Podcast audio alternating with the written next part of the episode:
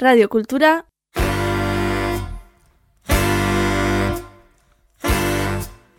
puntu eus.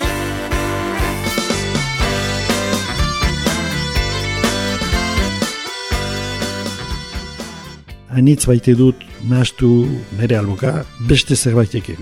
Afrikar danbolienakin edo danborrekin edo eta liero aberatsgarria da hori.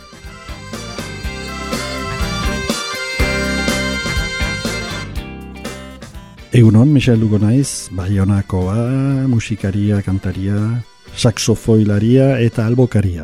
Gitarra kantatzen dut ere, eta flautoaino batzuk ere jotzen aldut.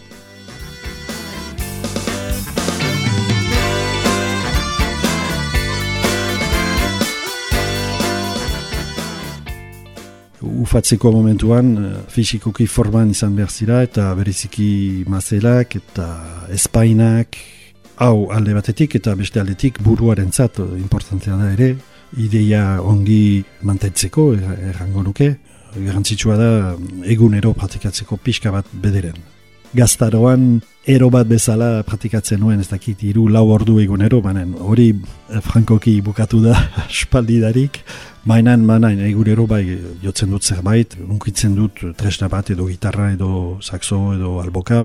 Posile bada iruak, mainan, eh, bai, oren bat edo oren eterdi bat bai.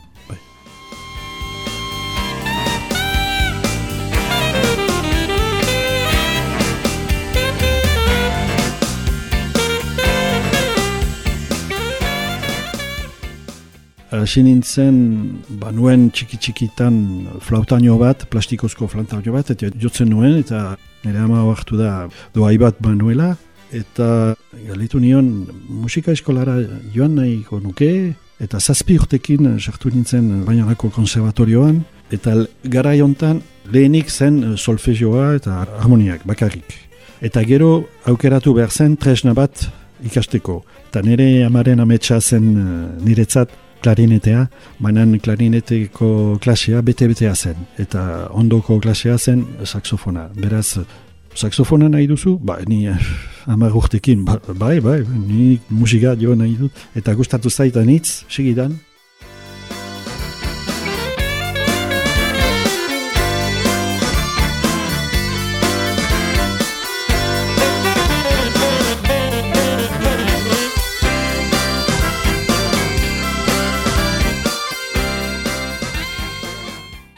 sinitzen, uh, bueno, saxofona ikasten, serioski, klasikoki, oso klasikoki, gehiegi, berba, ariketak eta ariketak, eta amairu urtekin, deskubritu dut gitarra eta interesgarriago zen, erresago, errango nuke, bereziki beste musikak diotzeko erresago. Gara jontan zen uh, Beatles eta Rolling Stones eta hori guztiak asiera. Beraz hartu nuen gitarra eta ero bat bezala hasi nintzen ikasten bakarrik.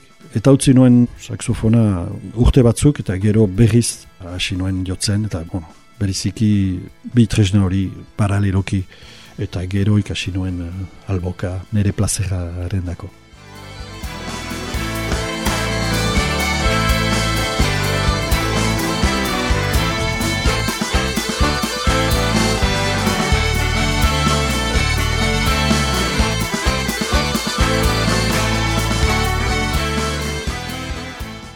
Lizeoan ezagutu nituen bi anaiak, miarritzekoak, eta bat berari esker jotzen dut gitarra, gitarrista zen, eta bestea bateria jole. Eta oso xerebreak ziren, bi anaia horiek. Bazuten taldetxo bat, Le Jaguar deitzen zen. Eta, ba, etorri gurekin jotzea. Eta, ba, ginoen ez dakit, amalau, ba, ba, bost urte, eh? Eta jotzen genuen denetarik, hasi ginen jazz eta saxoarekin, zen, jazz New Orleans. Jazz New Orleans oso erresa da ikasteko. Doinoa simpleak dira eta da aukera on bat jazz munduan sartzeko. Eta horretzen naiz, plazatxo batean, hori zen doni bane loitzunen, lehen aldikotz, uh, holtza baten gainean, jende aurrean, jotzea, bai,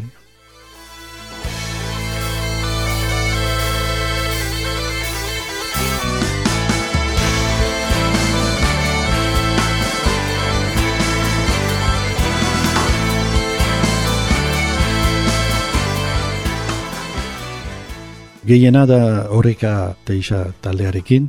Gero jarri zen dut uh, Karolinekin bidaia orain bikote bezala. Gero peio ospitarekin noizbeka jotzen dut, bat dugu proiektu bat uh, elgarrekin. Beste peio bat peio labegarri erekin egin dugu bere kontzertu oso polit bat, bere aitari omenaldi bat. Eta noizbenka matin lehizarekin, baina non, bai, nagusiki bai, horreka lan asko badu- badugu. Eta albozak noski, al bezain posible.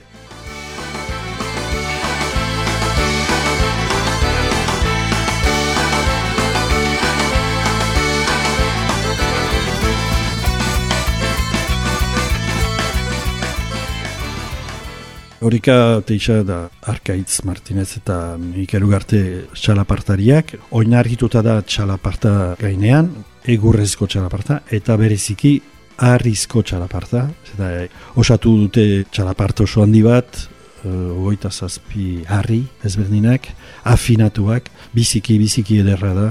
Eta komposaketak hainitz egin dute hauekin, bada perkusionista bat, inigo eta buzuki jole bat, Juanjo, eta ni haizezko tresnak. Saxo soprano eta bi alboka ezberdinak eta bambuzko klarinete bat.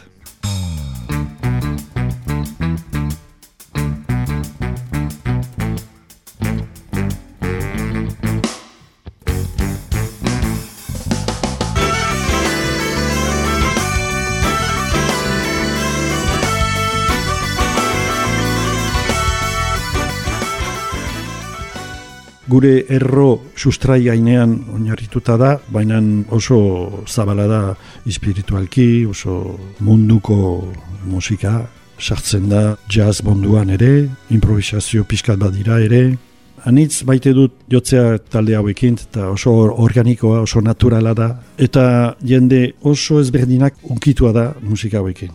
Aukera izan dugu leku aznitzetan jotzeko Japonen, ez dakit Islandian, Polonian, Ego Amerikitan, eta aldiero, aldiero, oso lurrezko musika da, ez dakit nola egan, organikoa, naturala, indartsua.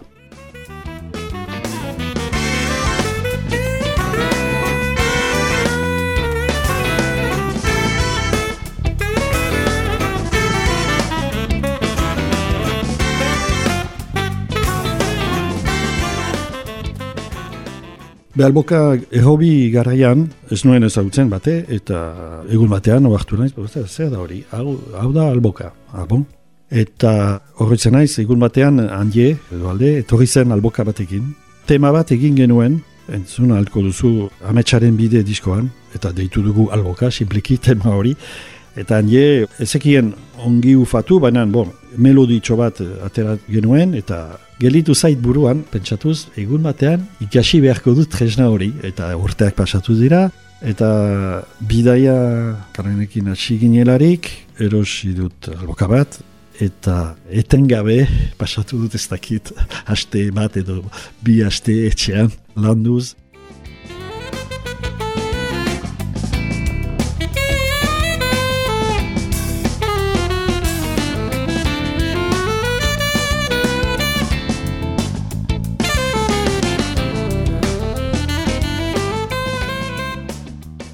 banekien gutxi gora bera hatsa zirkulara egitea, ufatu behar duzu, mazelakin pusatu behar duzu airea, eta bitartean, bermen momentuan, hartu behar duzu suduagarekin aire freskua. Eta ez da entzun behar mostura, hori da zailena. E, ezin dut, e, demo bat egin mikroan, baina egiten alduzu etengabeko sonido bat. Bi... Baina, abotxarekin noski e, imposible da. Eta da truko bat harrapatzeko, eh? bueno, landu dut hori eta lortu arte, eta gero praktikatu dut, asko entzun dut hasieran Leon Bilbao, bueno, tradizionala, tradizionala, ikasteko truko guztiak, nola, hizkuntza bat bezala, eta gero zen nire tresna berria.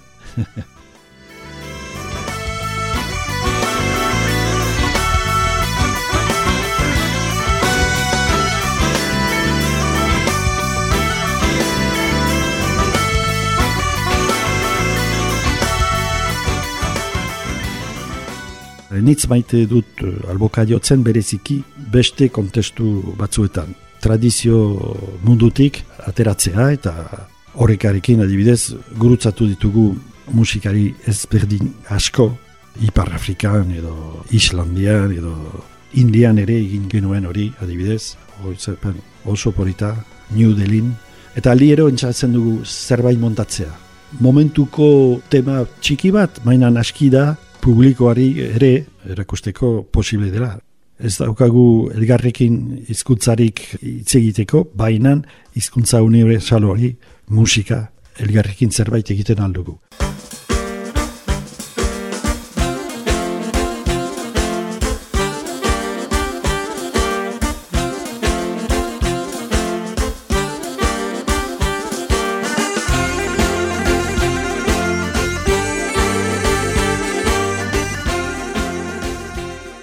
Hainitz baite dut nastu nere alboka beste zerbaitekin. Afrikar danbolinakin edo danborrakin edo eta liero aberatzgarria da. Beraz, banuen idei hori, hasi nintzen nire etxean, nire ordenagailuarekin, are, pista bat, doinu bat alboka batekin, eta gehitu dut bigarren alboka bat, beste abots bat egiten, hirugarren bat, eta nola saxofoia jotzen dut, pentsatu dut, zergatik ez egin zerbait ere saxofonekin, eta poliki-poliki uh, naiz oso aberatsa zen, oso interesgarria zen, harmonikoki bereziki oso aberatsa da, eta soinatzen du bikain.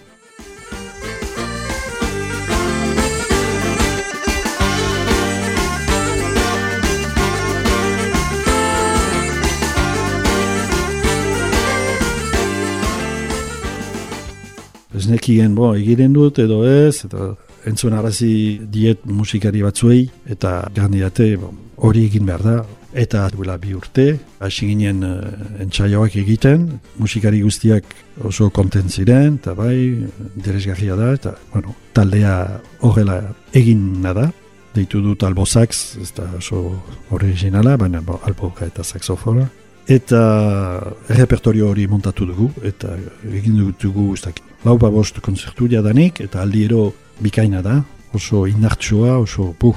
Bai, dudatan nintzen hasieran egin ez egin, baina oso pozik naiz egitea. Naiz eta badakit, eh, ez da erresa izango, asko gira, ama lagun, zaila da elgarrekin biltzea, zaila da saltzea, noski. Baina eh, bere bidea egingo da talde hori, bai, ziur.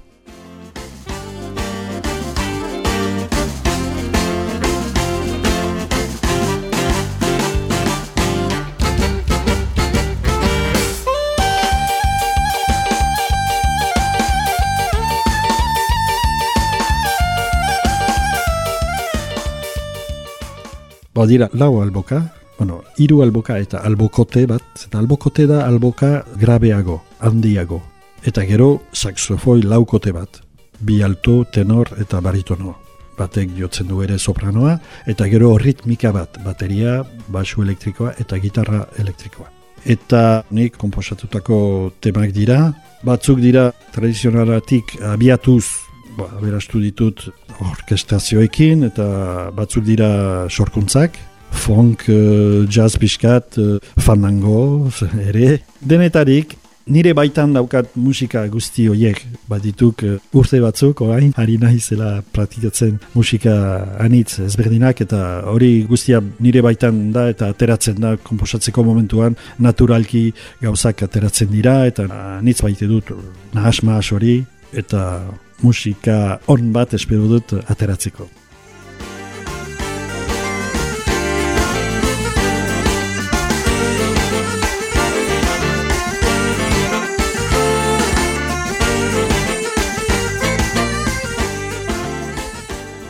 Albokak dira klarinete bezala errango nuke, kaina berak dira azkenian, eta oso naturalki inazten da, eta harmonikoki oso aberatsa da ez da erresa afinatzea denak elgarrekin, hori badakigu, baina musikari onak dira talde honetan, eta bai, oso aberatsa beriziki harmonikoki, ematen du sonidu bat oso betea, oso borobila eta aberatsa.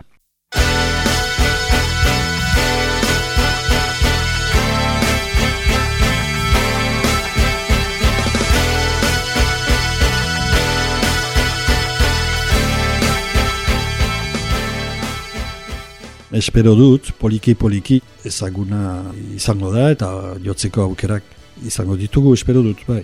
Zenta potentzialki oso indartsua da talde hori, benetan.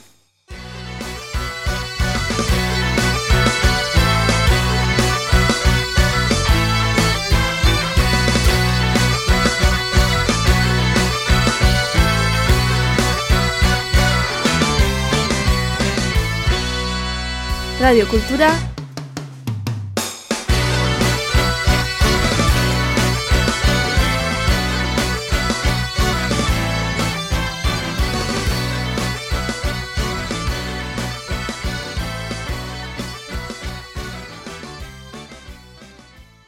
puntu eus.